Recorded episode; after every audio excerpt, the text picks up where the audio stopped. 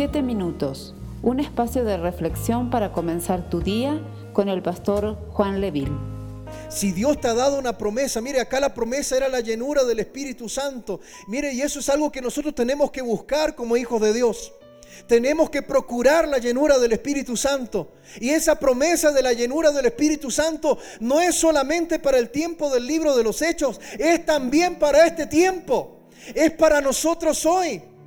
Pero en esa espera es importante la oración. No podemos nosotros, mis hermanos, pensar de que va a venir la promesa de Dios. Estamos lejos de la oración. Contra más cerca estemos de la oración, la promesa va a estar también más cerca. En cada circunstancia de la vida necesitamos ser revestidos de la gloriosa presencia de Dios para tiempos buenos y para tiempos difíciles el Espíritu Santo se manifiesta a nosotros a través de la oración, a través de la búsqueda. A mí me han preguntado, pastor, ¿y cómo así? ¿Cómo puedo hacer yo para ser lleno del Espíritu Santo? Es que no es algo mecánico, ni tampoco depende de ti. Lo único que puede depender de ti es cuánto buscas, cuánto oras, cuánto realmente anhelas la presencia de Dios. Y a medida que más buscas la presencia de Dios, vendrá la presencia del Espíritu Santo sobre tu vida. Yo no estoy hablando que el Espíritu de Dios no esté en ti. Estoy diciendo que viene una llenura, que viene una plenitud, que viene un poder sobrenatural sobre tu vida. La presencia del Espíritu de Dios. La llenura, la presencia del Espíritu Santo viene como fruto de una vida que comienza a orar, que comienza a adorar, que comienza a practicar las disciplinas espirituales. Hechos capítulo 4, 31 dice, cuando hubieron orado, el lugar en que estaban congregados tembló y todos fueron llenos del Espíritu Santo y hablaban con denuedo la palabra de Dios tremenda señal, mis hermanos, de la llenura del Espíritu Santo. Reviste de poder para que seamos testigos. El Espíritu de Dios, lo vuelvo a repetir, te da poder para ser testigo. Entonces no eres de la policía secreta del Señor, que nadie sepa que yo soy cristiano. ¿Por qué? Porque me da cosas que sepan. Entonces hay algunos que son de la policía secreta del Señor. Son cristianos cuando van a la iglesia, pero en el, en el día a día, de lunes a sábado, de lunes a viernes, pareciera que no son cristianos. Son de la secreta. Dígale, yo no quiero ser. Diga fuerte, yo no quiero ser de la secreta. Yo quiero dar testimonio de Cristo, diga. Ah, pero necesitas la llenura del Espíritu Santo. ¿Cuántos dicen amén? Dios espera por nosotros, ¿sabes? Dios espera por ti. Dios espera tu oración. Dios espera que tú le busques. Gloria al Señor. ¿Cómo estaban esperando los discípulos? Orando, orando.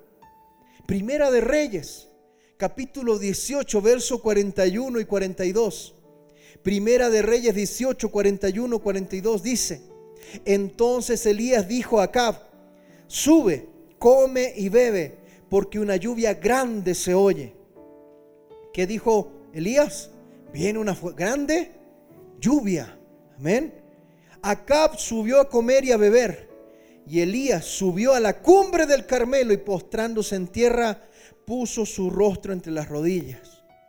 Tremendo. Este hombre profetizó una lluvia. Pero ¿qué hizo después de profetizarla? Se fue a orar.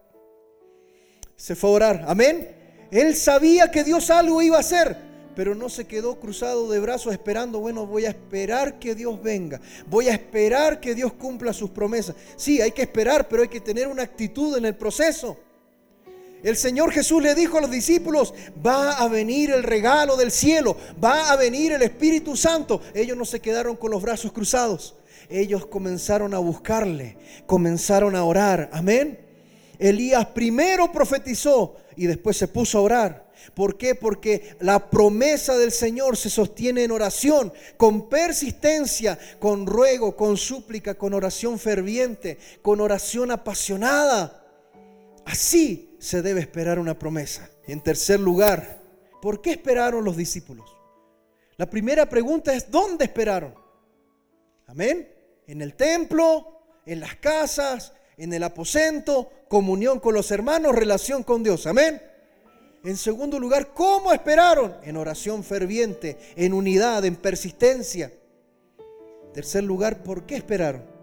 ¿Por qué Jesús hizo esperar a sus discípulos diez días después de los 40 días que Él estuvo con ellos luego de su resurrección? Los discípulos no sabían cuántos días iban a tener que esperar. A veces, de acuerdo a lo que nos pasa en la vida, somos buenos para preguntarle a Dios, ¿Por qué? ¿Por qué está pasando esto? ¿Por qué? Déjame darte una razón del por qué ellos esperaron y de por qué a veces nosotros también tenemos que saber esperar. Número uno, te puede parecer muy simple la razón, pero es una razón muy profunda. ¿Por qué Dios nos hace esperar? Número uno, porque Él es Dios. Y simplemente Dios sabe más que tú. O sea, si yo no tengo esa paz en mi corazón, de saber de que Dios está en control, de que Dios lo sabe todo, de que Dios sabe mucho más allá de lo que yo sé, ¿sabe qué? Dios te ama. Dios te ama. Y como Dios te ama, sabe lo que tú necesitas. Dios sabe lo que tú necesitas y a veces nos hace esperar por nuestro propio bien porque Dios tiene el propósito de edificar nuestra vida espiritual con Él. El esperar no es una pérdida de tiempo. El esperar en Dios es el trabajo de Dios en ti y contigo. ¿Qué hace Dios? Edifica tu relación con Él. Te da herramientas para que tú sigas creciendo y sigas creciendo, avanzando en tu relación con Él. Te hace esperar porque tienes que visionar con esperanza lo que viene. Esperamos ser de bendición para tu vida. Comparte este mensaje con familiares y amigos. Que Dios te bendiga.